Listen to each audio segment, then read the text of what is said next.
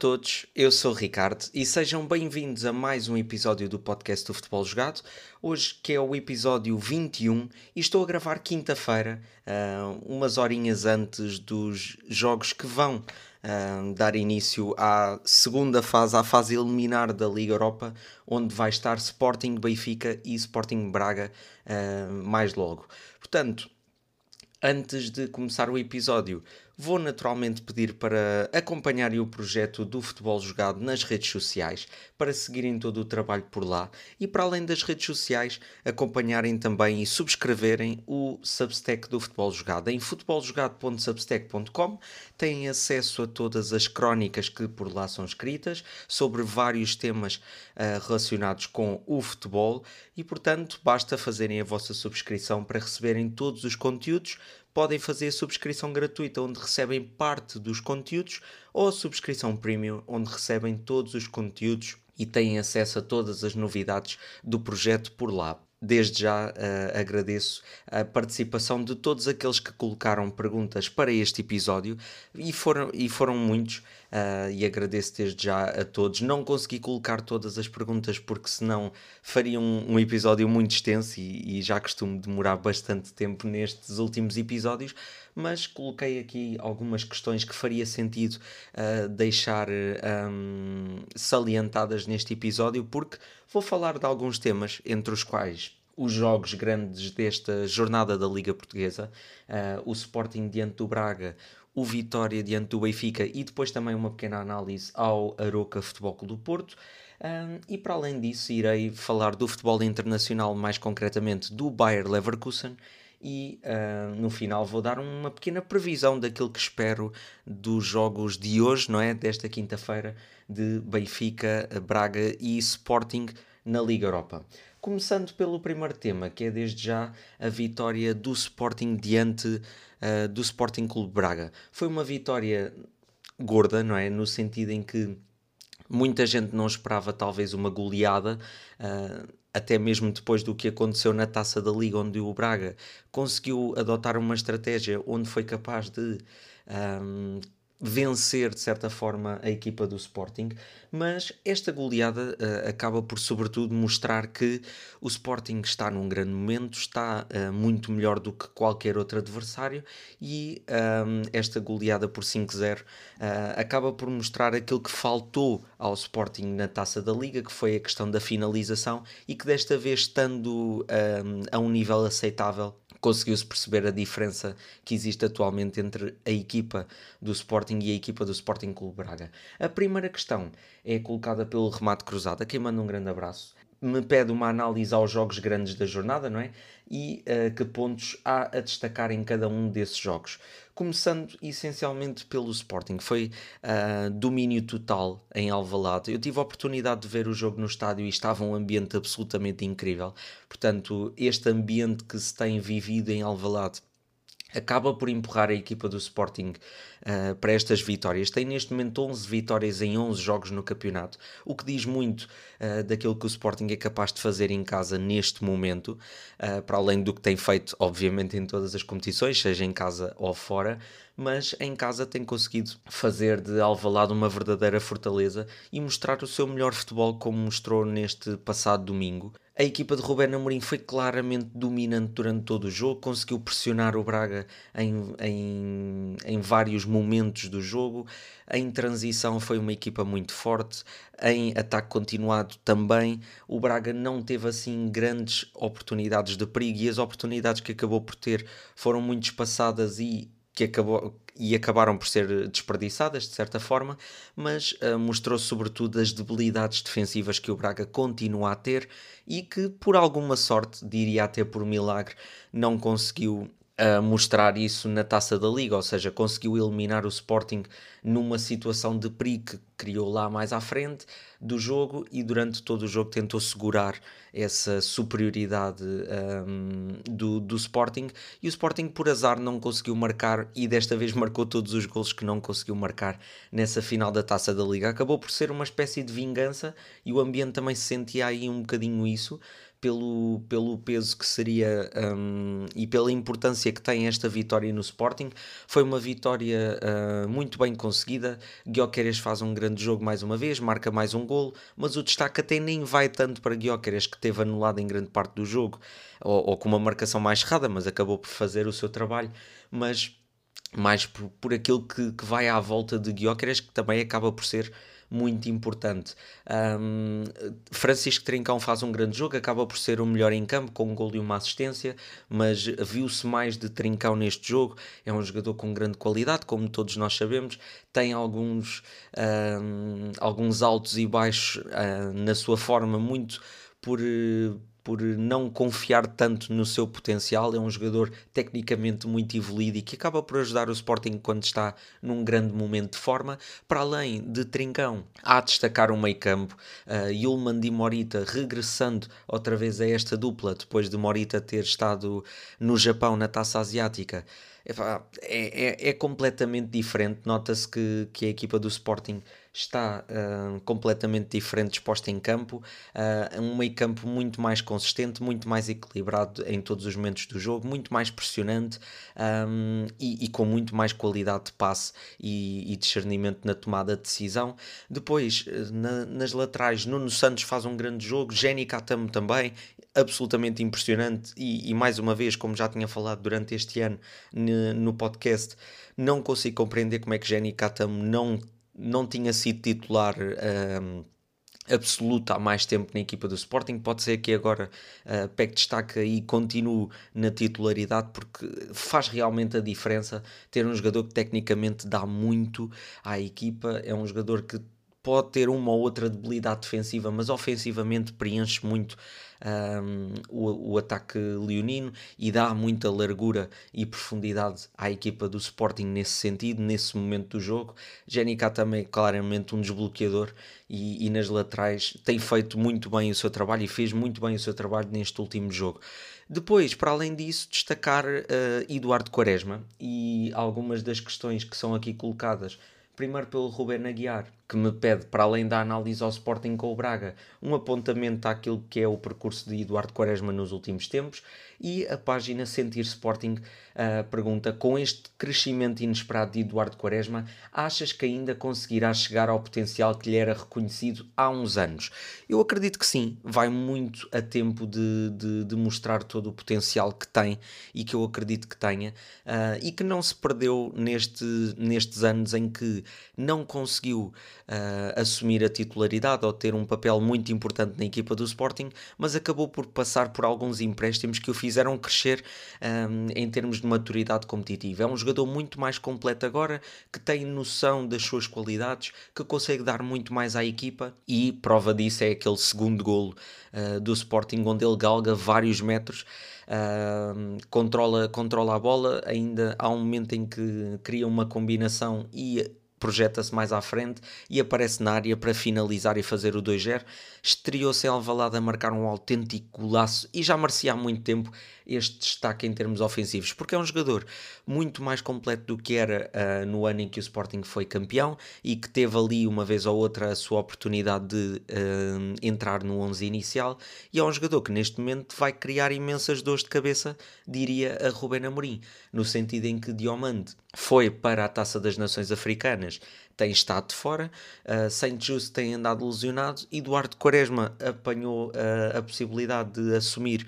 o lugar num um dos três lugares na, na, defesa do Sporting e dificilmente irá sair continuando a este nível, uh, como demonstrou, como já tinha demonstrado diante do Futebol do Porto e como demonstrou agora diante do Braga. Parece-me um jogador muito mais completo e muito mais bem preparado para estes grandes jogos e é um jogador que já sabe, é, é, um central com muita qualidade a sair a jogar, tem uma grande facilidade em ler o jogo, uh, em progressão, uh, tem, tem uma boa tomada de decisão, consegue combinar bem, consegue ligar-se bem aos colegas, aparecer em zonas de finalização, como se pôde ver neste último jogo. Portanto, é um jogador muito mais completo e que acredito que consiga mostrar cada vez mais todo o potencial que tem e que um, faltava ali de certa forma uma, uma era uma questão mais de até de confiança diria do que propriamente outra coisa. É verdade que não teve tantas oportunidades nos últimos tempos no Sporting mas uh, é um jogador muito muito idêntico à, àquilo que é o perfil de, de Francisco Trincão no sentido em que uh, quando as coisas correm mal é um jogador que baixa muito um, de, de forma e que perde muito a sua confiança e que neste jogo já se notou que quando está confiante, quando está, um, quando está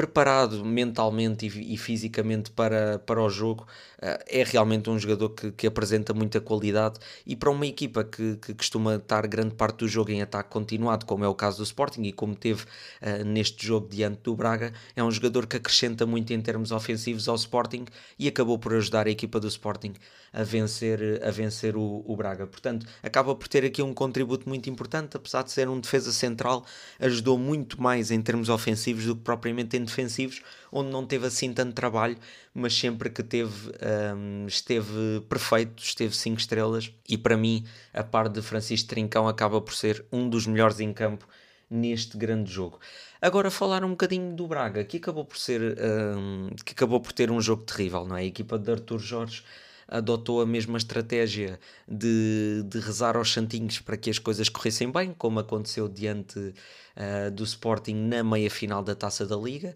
e, e, existe aqui uma grande comparação, porque o Braga acabou por adotar a mesma estratégia, no sentido em que tentou ter a bola em alguns momentos, mas sempre com um bloco médio-baixo, uh, a apostar sobretudo desta vez com Abel Ruiz, né? Uh, já, já não adotou a mesma estratégia de ir com Álvaro Jaló na frente de ataque, mas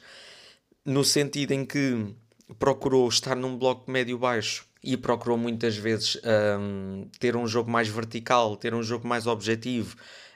na procura da profundidade, na procura do contra-ataque, acabou por ser muito idêntico àquilo que tentaram e que fizeram no jogo da Taça da Liga. Portanto, foram dois jogos idênticos nesse sentido. Mas desta vez, Sporting muito mais competente na organização defensiva, no momento da transição tem muito mais equilíbrio com aquele meio campo, mesmo com Jenny Katami e Nuno Santos mais preocupados no momento ofensivo. É uma equipa que com o eixo defensivo a três centrais e com aquele meio campo acaba por equilibrar muito e uh, foi muito difícil para o, o Sporting Clube Braga ter jogo ali pelo meio, o, o campo estava muito povoado e uh, a pressão feita pelos, pelos jogadores do Sporting acabou por ser muito eficaz e trouxe muitas dificuldades à circulação do Braga. Depois, mesmo cá atrás, acumula vários erros defensivos, por exemplo, o primeiro gol é um exemplo disso é um momento em que a equipa do Braga tem bola e acaba por sofrer o gol por, por más uh, decisões na circulação de bola, portanto, nem era algo em que, que tinha a ver muito com a pressão uh, do Sporting, maus passos e acabaram por levar ao primeiro gol do jogo e depois a partir daí a equipa foi por aí abaixo, acabou por uh, desmotivar bastante, desconcentrar-se do jogo e o Sporting foi-se galvanizando e claramente assumiu este, este grande resultado de forma muito justa. Mas uma das perguntas que é feita pelo Gonçalo Mendes, a quem manda um grande abraço, do LP Notícias, pergunta-me como vês o Braga sem Almusrati e após esta goleada. É claramente um Braga muito fragilizado. Era um Braga que certamente estava à espera, depois de ser campeão de inverno, depois de conquistar a taça da Liga, esperava-se um Braga muito mais competitivo para esta fase do campeonato, mas já se percebeu que uh, não tem o estofo competitivo que os três grandes têm e por isso não se pode assumir como um candidato ao título até continuar uh, neste, nesta forma. Não é normal sofrer uh, tantas derrotas pesadas contra as equipas grandes, portanto, é uma equipa que, de certa forma, já acha que pelo estatuto que tem e pelos títulos que tem conquistado que já pode perfeitamente uh, chegar a este jogo e, e, e bater-se uh, de igual para igual com as equipas grandes. Até tem qualidade e tem profundidade no plantel para demonstrar isso, mas falta algo mais um, que eu sinceramente não consigo explicar. A qualidade dos jogadores faz naturalmente a diferença, a experiência que o próprio clube tem em certas competições uh, nacionais e europeias aquilo, o percurso que já, tem, que já tem feito até aqui acaba por ser importante, mas há aquela questão que é o, que é o pedigree, que é aquele estofo competitivo que o Braga ainda não consegue ter e que o Sporting, o Benfica e o Futebol do Porto têm uh, para dar e vender. É um, são três equipas que conseguem perceber muito bem os momentos do jogo, conseguem estar confortáveis em jogos grandes e o Braga assume aqui de certa forma algum nervosismo quando joga com as equipas grandes e nomeadamente com o Sporting onde tem tido um registro péssimo Uh, e outra das questões que é feita pelo Daniel Correia do FUT 24 Horas dá o apontamento de três derrotas seguidas por 5-0 em Alvalade. E o que é que faltará a este Braga? No fundo, falta. Uh, não, é, não é questão não é um problema de arrogância, diria, porque não considero que o Braga seja um clube arrogante a ponto de se considerar ao mesmo nível que os restantes, mas é uma equipa que está a meter a carroça à frente dos bois e que não está a conseguir, hum, de certa forma, apresentar os mesmos resultados que as equipas grandes têm tido nos últimos anos. Não é uma equipa que me parece ser capaz de uh, conseguir obter bons resultados numa competição como um campeonato, que é um campeonato longo, com 34 jornadas. Essa tal regularidade o Sporting Clube Braga não consegue ter, ainda para mais com as debilidades defensivas que tem e com, um, com alguns problemas em certos setores do campo que não conseguiu colmatar, como é o caso agora de Almusrati, que era, que era a pergunta feita pelo Gonçalo Mendes, não consigo entender a venda de Almusrati, que é um jogador que é muito importante neste momento para o Sporting Clube Braga, é um jogador muito completo no meio campo, é um jogador que traz muito equilíbrio, traz muito corpo, traz muita estabilidade ao meio campo do Sporting Clube Braga. É um jogador que fisicamente também ajuda uh, imenso uh, nos diversos momentos do jogo, tem, um, tem uma compleição física que, que, ajuda, que ajuda bastante.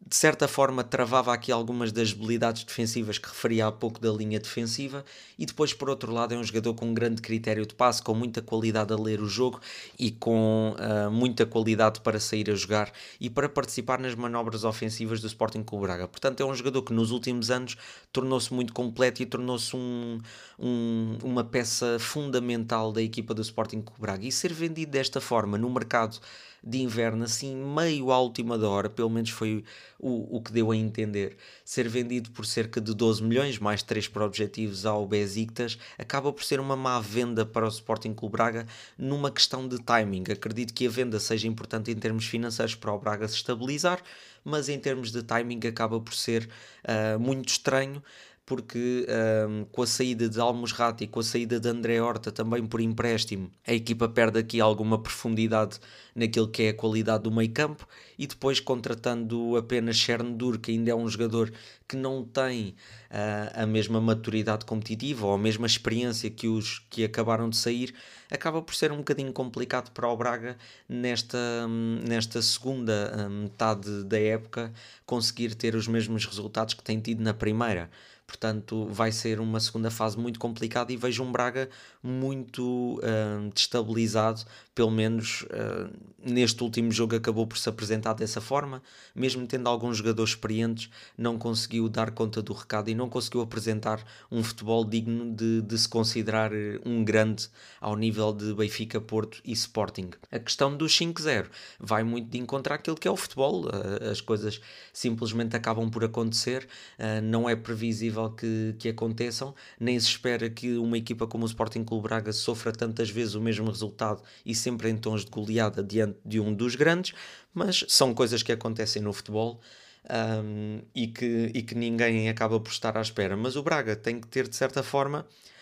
um, deixar de ter, não é a tal um, arrogância como referi, mas é uma espécie de, de inconsciência no sentido em em que tenho que perceber que não está no mesmo patamar que os três grandes ainda, mas que,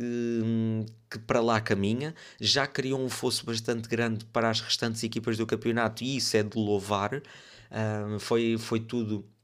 uma questão de mérito próprio, mas agora até chegar ao caminho dos três grandes ainda há muito por percorrer e, e portanto não pode adotar a estratégia de achar que vai para estes jogos para estes jogos, uh, como, como foi agora em Alvalade, a achar que, que tem o mesmo nível que os restantes, porque não tem. Tem profundidade qualitativa no plantel em certos setores, nomeadamente no ataque, mas defensivamente apresenta muitas debilidades e muitas dificuldades para travar equipas uh, deste calibre e do calibre, neste caso, do Sporting, que, que, está a um nível abismal. Não é o Sporting que ficou atrás do Sporting Clube Braga na, na última temporada, é um Sporting muito diferente, um Sporting muito mais completo e muito mais confiante para, para conquistar uh,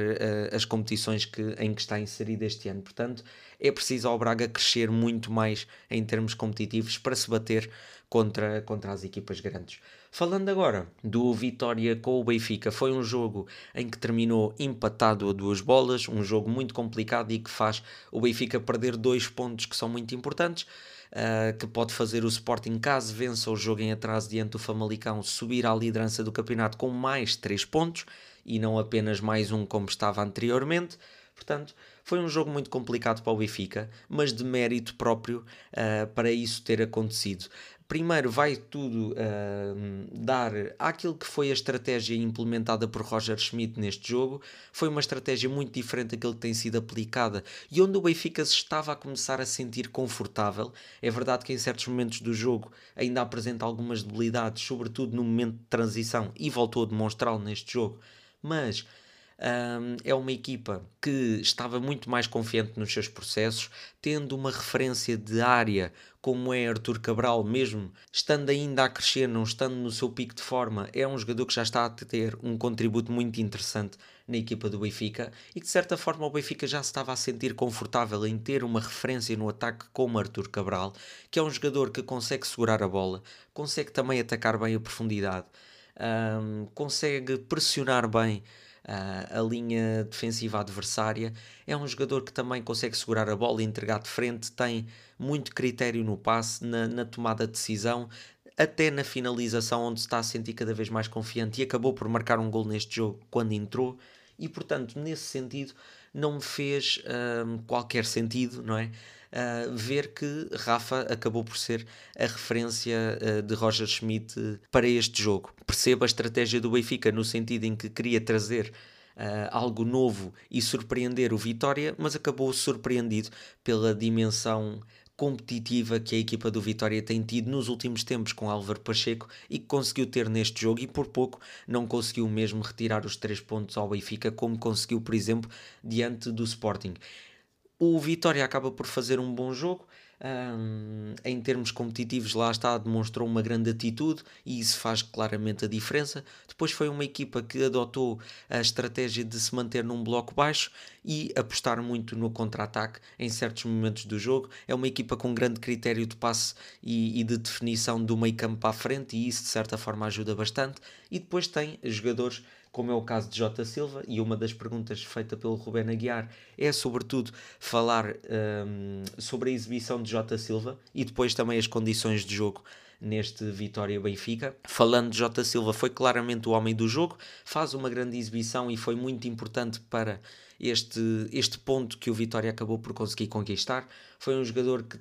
e é um jogador que tem um grande contributo defensivo, é um jogador muito solidário com a equipa nesse momento do jogo e depois no momento do contra-ataque é um jogador muito rápido, um jogador com, com grande tomada de decisão, é um jogador que, que vem buscar jogo, que é muito, eh, é muito capaz em progressão de controlar a bola e trazer eh, desequilíbrio à equipa adversária e foi isso que trouxe, foi essa velocidade, essa imprevisibilidade e esse jogo mais vertical que trouxe muitas dificuldades ao Benfica e que levou a fazer uma assistência uh, para o gol de André Silva, o segundo gol do Vitória. Portanto, foi um jogador que fez uma grande exibição, acabou por sair nos minutos finais por estar completamente rebentado, não é? Fez uma grande exibição, correu bastante e contribuiu muito para esta excelente exibição do Vitória. Portanto, é um jogador que cada vez mais está confiante neste registro, é um jogador que tem crescido muito uh, no panorama competitivo do Vitória uh, Sport Clube e tem nos últimos anos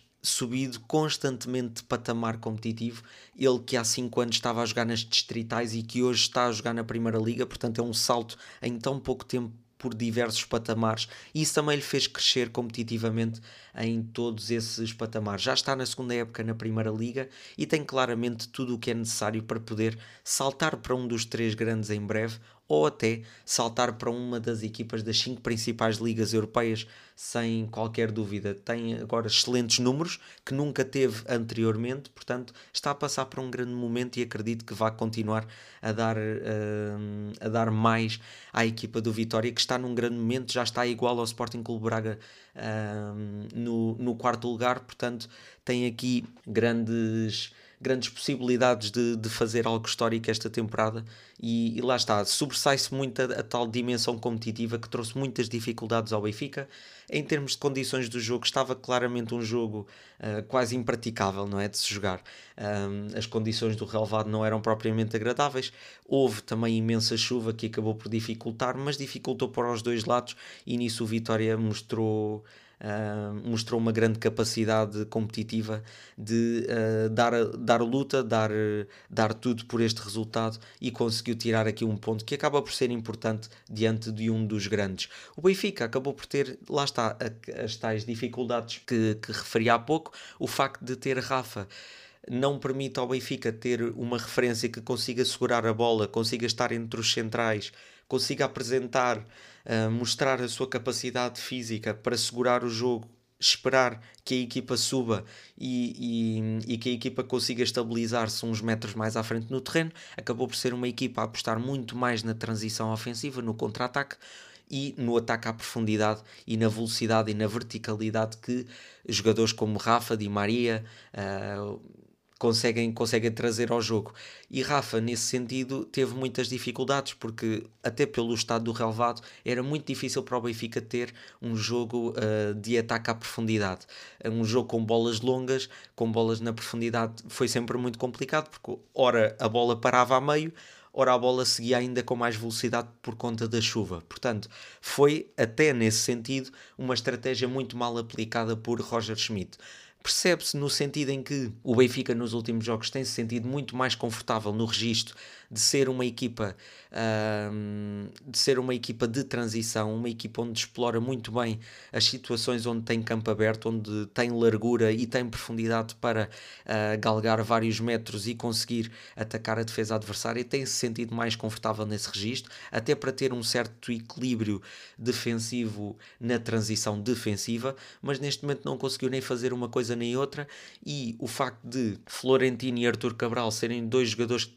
que estavam a ser preponderantes no 11 inicial do Benfica, de um momento para o outro saírem do 11 inicial sem mais nem menos, acabou por também uh, criar aqui algum desconforto à equipa do Benfica, que deixou de ter capacidade de pressão, deixou de ter aquelas qualidades ofensivas que Arthur Cabral consegue dar e que Rafa não conseguiu pelas suas características. Um, e depois no meio campo, Coxo e João Neves já se percebeu que um, vão ter muitas dificuldades nestes grandes jogos, onde as equipas têm algum critério no passe e conseguem uh, partir rapidamente para o contra-ataque. É muito difícil para Coxo e, e, João Neves tomarem conta do recado e darem o equilíbrio defensivo necessário à equipa do Benfica em transição. Algo que Florentino consegue dar e consegue estabilizar muito mais a equipa, que foi aquilo que conseguiu dar na segunda parte e o Benfica de certa forma acabou por crescer depois disso. Depois a expulsão do, de Borevkovic acaba por comprometer aquilo que era o, a estratégia do Vitória, no sentido em que se mantivesse aquela, aquela intensidade até poderia mesmo ter vencido. O Benfica foi crescendo aos poucos e conseguiu chegar ao empate por Artur Cabral já nos instantes finais. Depois também não se compreende as substituições tardias de Roger Schmidt no momento em que era claramente necessário mudar algo no jogo, depois da expulsão de Borevkovic, que foi aos 64 e só decidiu mexer aos 87. Isso trouxe de certa forma algum alguma dificuldade ao Benfica de ter tempo para mostrar algo diferente. No final já estava a apresentar esse futebol, mas já, já foi tarde demais e o Vitória conseguiu empatar. Portanto, foi um Benfica algo confuso em termos estratégicos, que apresentou muitas dificuldades e foi erro claramente do treinador a nível de, de, de, planeamento não trazer ao 11 aqueles jogadores que estavam a ter melhor rendimento e uh, o facto de não ter Florentino no meio campo causa algum impacto a nível, de, a nível, de, a nível defensivo, principalmente, e com Arthur Cabral foi, uh, ou sem Arthur Cabral, foi difícil ao Benfica ter bola e conseguir estar mais tempo com bola no meio campo adversário. Foi muito mais complicado porque não tinha uma referência da área que uh, pudesse finalizar em termos de cruzamentos e uh, que conseguisse ter bola mais perto da baliza do Vitória. Portanto, uh, o Benfica vai ter que olhar para este jogo e, e perceber que há claramente coisas a melhorar e, e, é necessário ter alguns jogadores que não jogaram neste jogo e que são muito importantes na equipa do Benfica e que o Benfica tem que os ter no 11 para continuar a crescer como tem crescido em termos de resultados e exibições nos últimos meses. Passando agora para o Aroca Futebol Clube do Porto. O Aroca acabou por vencer por 3 bolas a 2, grande resultado da equipa de Daniel Souza, que tem muito mérito nesta vitória pela estratégia que adotou neste jogo. Foi uma equipa que conseguiu ter bola em vários momentos do jogo, conseguiu criar muitas dificuldades, criar desequilíbrio à linha defensiva do Futebol do Porto, que esteve completamente apática durante grande parte do jogo. Houve falta de atitude, houve falta de agressividade na, na reação à perda da bola, e, e esses pormenores fazem a diferença em, em jogos deste calibre, principalmente fora. O Futebol do Porto não passa por um bom momento novamente, já tinha passado dificuldades, voltou a estar no melhor momento da temporada e entretanto volta a retomar um mau momento com dois resultados nada positivos. O empate no Dragão diante do Rio Ave e agora esta derrota diante do Aroca, onde apresentou novamente várias debilidades em termos defensivos. É uma equipa muito mais uh, completa em termos ofensivos, pelos jogadores que tem, pelas características desses jogadores, mas é uma equipa que está pouco confiante neste momento, passa por momentos conturbados e isso de certa forma acaba por prejudicar a equipa a nível de concentração, a nível de atitude competitiva. E, foi isso que se viu durante este jogo. Não se pode dizer essencialmente que tenha sido um grande demérito uh, de, de Sérgio Conceição durante, durante este jogo. Uh, Houve alguns jogadores que estavam claramente em sobrerendimento e poderiam ter saído mais cedo, mas não, não foi muito por aí que o Futebol do Porto acaba por perder o jogo. É mais uma questão de atitude competitiva, uh, de os jogadores estarem concentrados o suficiente para fazerem um, um bom jogo. Uh, desperdiçaram várias oportunidades no ataque. Uh, demonstraram muita, muito espaço entre setores que, que fez com que o Aroca conseguisse ter bola em muitos momentos do jogo e conseguisse criar situações de perigo. Depois o Aroca apostou muito no contra-ataque, apostou muito na, nas armas que tem, que tem na frente, que são os três espanhóis que tiveram um nível abismal neste jogo. Os três marcaram um gol cada. Um, Rafa Morrica, Jason e Cristo Gonzalez fizeram a vida negra à defesa do Futebol Clube do Porto e depois conseguiram arrecadar uma vitória, sobretudo pelos timings em que conseguiram chegar ao ataque e definir bem em termos de finalização. Foi um jogo que correu muito bem ao Oroca e que com muito mérito acabou por arrecadar os três pontos. Depois o Futebol do Porto teve muito desconcentrado, começa o jogo desde muito cedo a perder, depois isso de certa forma destabilizou a equipa, porque foi desde o início do jogo à procura de marcar dois golos e não apenas um para se estabilizar no jogo, marca o gol de empate um, através de uma grande penalidade e depois nos outros momentos do jogo esteve algo instável. E essa instabilidade, esse campo aberto que permitiu ao Aroca ter bola e apostar muito no contra-ataque, uh, fez com que o Aroca conseguisse fazer dois golos, uh, mais dois golos para além do primeiro que tinha feito, fazer o 3-1. Francisco Conceição ainda faz o 3-2 na insistência nos, nos minutos finais, quando o Futebol do Porto já estava mais por cima e já à procura do resultado, mas depois já não conseguiu fazer muito mais e a expulsão de Fábio Cardoso acaba por prejudicar aquilo que seria a procura do Futebol do Porto pelo 3-3, que daria pelo menos um ponto que, que seria muito mais importante do que não ter qualquer ponto. Nesse sentido, o Futebol Clube do Porto uh, pronto, apresentou, apresentou algumas dificuldades um, a nível, a nível de, de, pressão coletiva, principalmente. As debilidades defensivas que referi há pouco foram um fator importante para esta derrota. E depois um, diria que, em termos ofensivos, é uma questão de confiança, é uma questão de uh, a equipa uh, voltar, voltar a um bom momento de forma e a partir daí as coisas desbloqueiam-se. Porque o futebol é mesmo assim uma vez uh, a equipa consegue marcar 5, 6, 7 gols se for necessário e noutras uh, a bola não entra tantas vezes quanto esperado e, e, de certa forma é tentar, é Sérgio Conceição tentar fazer com que o Porto recupere a confiança até para uh, aquilo que vem aí, que é a primeira mão dos oitavos de final da Liga dos Campeões, que é importante contra um Arsenal que está muito confiante. Portanto, até lá, o Futebol do Porto terá, terá de certa forma que recuperar essa confiança um, porque a nível de estratégia de jogo parece muito mais competente agora no sistema tático que está aí com as dinâmicas que tem aplicado, mas de certa forma às vezes não tem resultado. E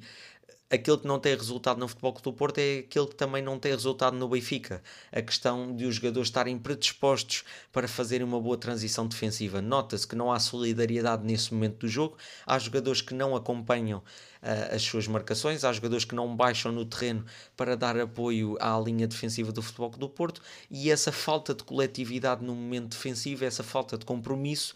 uh, no momento defensivo acabou por criar algum, alguns espaços uh, para o Aroca fazer o jogo que fez, para o Vitória também fazer o jogo que fez diante do Benfica, e nesse sentido é uma questão de, de compromisso no momento defensivo e uh, de uma maior capacidade coletiva de defender. De defender o ataque adversário. Portanto, nesse sentido, o Futebol do Porto e o Benfica apresentam as mesmas dificuldades.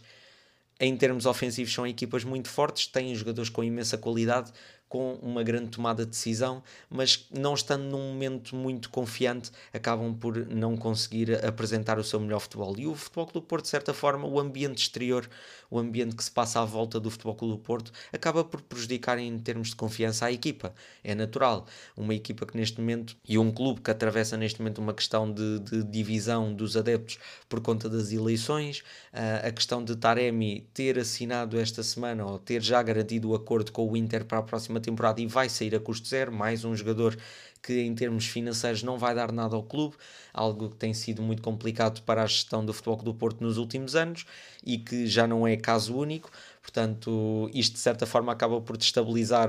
a, confiança que há entre adeptos e, e, e, os próprios jogadores, o clima de tensão que tem existido à volta das claques com estes casos uh, de violência portanto é um clima de, de uma casa a arder e, e, que tem sido muito complicado para o Futebol do Porto lidar com isso e os jogadores de certa forma sentem isso, é inevitável que, que acabem por sentir isso uh, em campo com, com a tal questão da confiança, de sentirem que, que, que os adeptos não estão muito ligados com a equipa e isso de certa forma prejudica a equipa a obter bons resultados e a sentir-se confortável em campo para obter esses bons resultados. Mas terminando este tema com a pergunta do Mundo Azul e Branco, a quem mando um grande abraço, uh, que me pergunta: neste momento, concordas que o campeão português deverá ser a equipa que jogar menos pior? Esta expressão acaba por ser interessante e acabo por concordar, no sentido em que até final da temporada eu acredito muito provavelmente que Benfica, Porto e Sporting ainda vão perder pontos. Neste momento não considero que o Futebol do Porto já esteja na luta pelo título, até pela distância que tem para Benfica e Sporting, que são 7 pontos, e caso o Sporting vença o Famalicão passam a 10, 10 pontos da liderança do campeonato nesta fase do campeonato, onde faltam 13 jornadas, parece que é pouco, mas é bastante. É bastante no sentido em que o Sporting está num grande momento e que tão cedo não perde pontos. O Benfica também está ali mesmo atrás do Sporting e não me parece que vá perder assim tantos pontos a ponto de ficar muito mais para trás. Portanto, o Futebol do Porto aqui a perder de certa forma o comboio do título. Um, e agora entre Benfica e Sporting vai depender muito da questão de, de quem conseguir quem conseguir mais pontos, jogue bem, jogue mal, vai ter que conseguir esses pontos, porque acredito que as equipas vão ter jogos muito complicados nesta fase final, onde toda a gente necessita de pontos para os seus objetivos, portanto, mesmo as equipas que se considerem mais acessíveis vão trazer muitas dificuldades a Benfica e Sporting. Portanto, nesse sentido, sim. E, e, é aquele que tem acontecido em maior parte dos campeonatos nos últimos anos. Na fase final, não interessa muito como a equipa joga, uh, interessa é que a equipa consiga ganhar, nem que seja pela margem mínima, para conseguir manter essa distância. E o Sporting, nesse caso, tem o conforto de uh, estar na frente do campeonato pelo facto de ter menos um jogo em relação ao Benfica e ter os mesmos pontos. Podem ainda conseguir vencer, ficar 3 pontos à frente e isso dá de certa forma uma, uma almofada de, de, de, grande conforto à equipa do Sporting para poder ter um mau resultado um, que, que não seja uma derrota diante do Benfica. E o Benfica vai ter que correr atrás do prejuízo à espera que o Sporting ceda, ao mesmo tempo que tem que ter a pressão de vencer sempre todos os jogos para não deixar a equipa do Sporting fugir. Portanto, acaba por ser essa a questão. A questão da equipa que jogar menos pior até ao fim do, do campeonato vai conseguir vencer naturalmente. Passando para o Bayer Leverkusen, que é o grande destaque desta semana. O Bayer Leverkusen venceu por 3-0 o Bayern Munique um, o atual rival né, na luta pelo título uh, na Bundesliga e uh, foge de certa forma na liderança do campeonato. Está neste momento 5 pontos à frente dos bávaros, que são campeões 11 vezes consecutivas e que têm sentido muitas dificuldades esta época em serem regulares. E o Bayer Leverkusen continua a sua caminhada histórica com Xabi Alonso. Tem 31 jogos sem perder. Todos os jogos desta temporada não têm qualquer derrota para qualquer competição. Está nos oitavos de final da Liga Europa, onde está à espera de adversário que venha dos 16 avos, está nas meias finais da Taça da Alemanha e, com esta vitória por 3-0, demonstra de certa forma o estofo competitivo que a equipa tem tido, toda a qualidade de jogo que tem implementado nos últimos tempos, conseguiu implementar num jogo grande, que era isso que faltava, talvez, justificar-se à equipa do Bayer Leverkusen criava muitas dúvidas nesse sentido, no sentido em que os jogos que teve mais complicados contra candidatos ao título teve algumas dificuldades, empatou diante do, do Borussia Dortmund, já tinha empatado diante do Bayern, Lever, do, do Bayern Munique, aliás, peço desculpa. Um, portanto, esses resultados criavam de certa forma algum desconforto à equipa do Bayer Leverkusen e àqueles que acreditavam que o Bayer Leverkusen pode ser campeão. Com esta vitória tão alargada, com uma qualidade de jogo que foi tão bem aplicada neste, neste jogo diante do Bayern, acho que não há dúvidas algumas de que tem qualidade mais do que suficiente para lutar pelo título e ser campeão da Bundesliga. Mas vem aí um exemplo que eu um, e, e, que foi muito falado durante esta semana depois desta vitória muito importante diante do Bayern Munique. A questão da história do Neverkusen. Para quem não conhece esta história do Neverkusen Neverkusen foi um termo utilizado por um, pelos rivais do Bayern Leverkusen em 2001-2002 quando o Bayer Leverkusen perdeu tudo no espaço de uh, semanas e estava 5 pontos à frente do segundo classificado, que era o Borussia Dortmund, a 3 jornadas do fim. Esteve na final da Taça da Alemanha diante do Schalke 04 e esteve na final da Liga dos Campeões diante do Real Madrid. E numa semana em que poderia ter conquistado todas as competições, acabou por perder tudo. A três jornadas do fim estava com 5 pontos, acabou por perder o campeonato para o Borussia Dortmund, perdeu a final da Taça da Alemanha e perdeu a final da Taça da Liga dos Campeões um,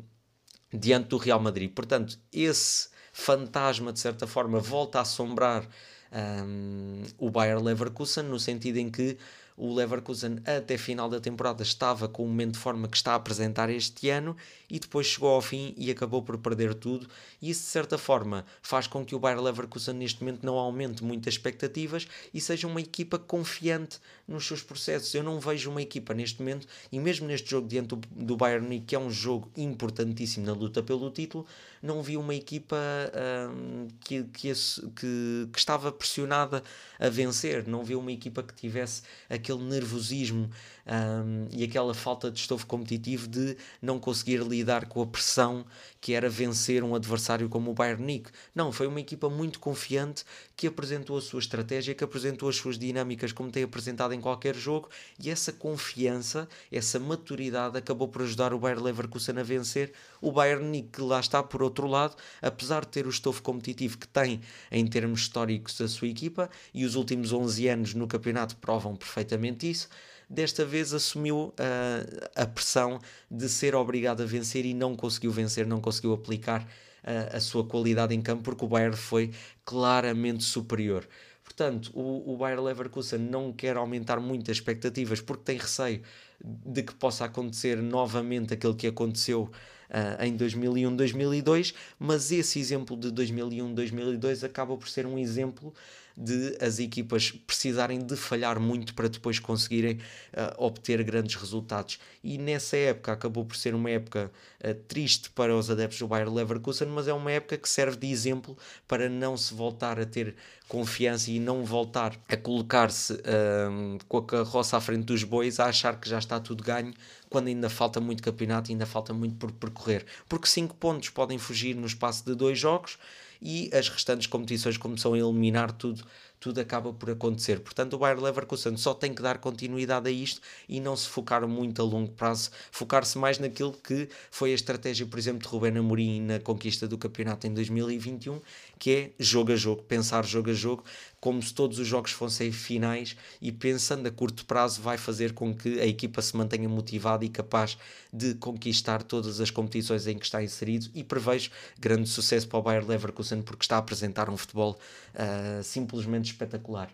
Terminando agora o episódio, vou falar num instante daquilo que vai ser um, esta noite a prestação das equipas portuguesas, ou aquilo que eu prevejo, que é a pergunta feita pelo Pedro Pinta, quem manda um grande abraço, que me pede uma previsão para a Semana Europeia das equipas portuguesas. Posso também falar já do Futebol Clube do Porto, que vai jogar apenas na próxima semana, mas posso destacar também começando pelo Sporting, que é o primeiro a entrar em campo. O Sporting vai defrontar um Young Boys que é muito competitivo, que é líder do campeonato e está 7 pontos à frente do Servette, uh, que é segundo classificado na Liga Suíça. É uma equipa muito competitiva, como já, como já demonstrou uh, na fase de grupos da Liga dos Campeões esta temporada, e em casa tem um registro impressionante, uh, é praticamente invicto, apenas perdeu dois jogos, que foi diante do Manchester City e diante do Leipzig, duas equipas que em termos competitivos estão a um patamar muito superior, mas os restantes jogos venceu para todas as competições, apenas empatou com o Servette e com o Zurique, mas de resto venceu todos os jogos para o campeonato, para a taça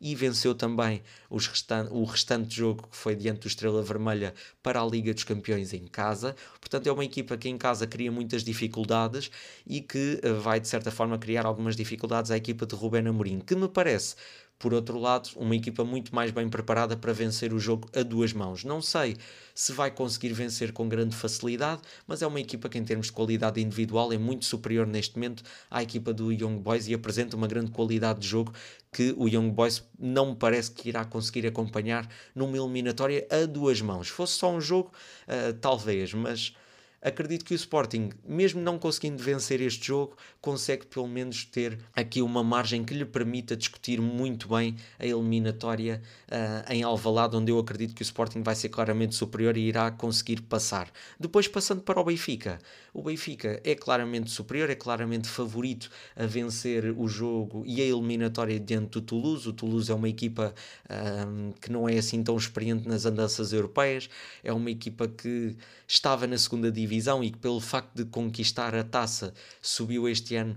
um, à primeira divisão no campeonato e garantiu a presença na Liga Europa por ter conquistado a taça, mas é uma equipa que em termos competitivos não tem o mesmo nível que o Benfica, não tem a mesma qualidade individual e não tem a mesma qualidade uh, coletiva. E o Benfica vai ter de certa forma que recuperar deste desire em Guimarães, vai ter que colocar os jogadores que são essenciais ter na equipa, na equipa titular e acredito que com os jogadores certos a equipa vai, vai conseguir naturalmente vencer este jogo com muita facilidade. É um jogo em casa, uh, diante dos seus adeptos. O Benfica vai ter que apresentar realmente o melhor futebol agora, ter já um ótimo resultado para depois ir confortável para a França numa eliminatória em que eu acredito que o Benfica, em condições normais, consiga passar com alguma facilidade, mas vai ter que apresentar isso em campo porque o Toulouse está muito motivado pelos resultados que teve na Liga Europa na fase de grupos, onde não esperava passar um, no seu grupo e acabou por passar e acabou por até fazer história diante do Liverpool. Portanto, é uma equipa competitivamente muito motivada para vir ao Estádio da Luz criar muitas dificuldades ao Benfica e o Benfica tem que estar preparado para isso porque tem claramente plantel para superar o Toulouse com uh, facilidade. Depois, o Sporting Clube Braga vai defrontar o Karabakh, também em termos de, de, de, plantel e de competitividade, acredito que o Braga está um patamar acima do Karabakh, até pelas competições onde estão inseridos, obviamente, mas o Karabakh tem alguma experiência nas competições europeias, já lidou com vários playoffs, com Liga dos Campeões, com Liga Europa, portanto é uma equipa competitivamente muito estável e que cria normalmente muitas dificuldades aos seus adversários. E o Braga tem que estar num bom momento uh, para conseguir lidar com essas adversidades e vencer hoje uh, o Karabag em casa com uma margem que seja confortável também para depois uh, ir para o Azerbaijão discutir a eliminatória com outro conforto que, que, será certamente muito mais seguro para a equipa de Artur Jorge. O fator casa vai fazer a diferença, vai ser importante vencer este jogo em casa o Braga não tendo, uh, recuperando agora Niakate, uh, que regressa da Taça das Nações Africanas, acaba por ter ali algum, algum conforto na linha defensiva. Parece-me, se Niakate for titular, acaba por ser uma equipa estável, mais estável nesse momento. E ofensivamente é uma equipa muito forte, com o regresso também de, de Simone Banza, uh, que, que, se estiver num bom momento de forma, vai ajudar imenso o Sporting o Braga neste jogo. Portanto, acredito que o Braga e o Benfica consigam vencer com alguma facilidade, se tiverem uh, num momento de forma que, que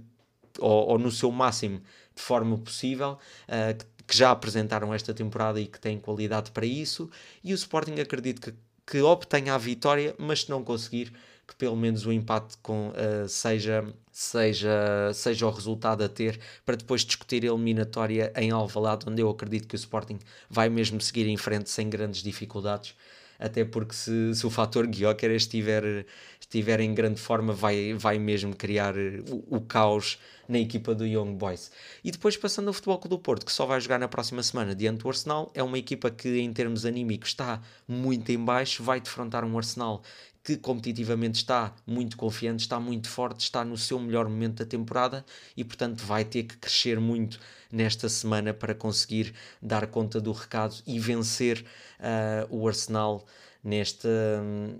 nesta eliminatória a duas mãos. Acredito que não seja favorito e que provavelmente não irá seguir em frente, mas no, no Dragão conseguindo um bom resultado pode depois gerir em Inglaterra essa, essa questão. É, um, é, é, futebol, tudo pode acontecer e nesse sentido o Futebol do Porto tem as suas probabilidades, tem as suas possibilidades de fazer história, mas acredito que o Arsenal neste momento é muito mais capaz de seguir em frente do que o Futebol do Porto. Não tendo mais temas para abordar, resta-me agradecer a todos os que participaram neste episódio que, a,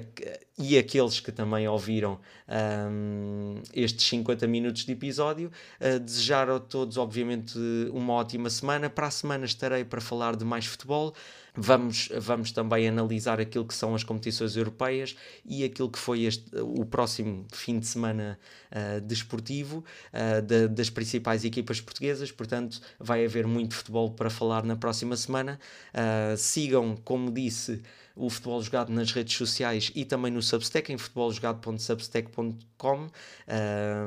têm lá tudo, portanto, desejo a todos uma ótima semana, que seja uma semana de grandes resultados desportivos para as equipas portuguesas e vemo-nos na próxima semana. Até lá.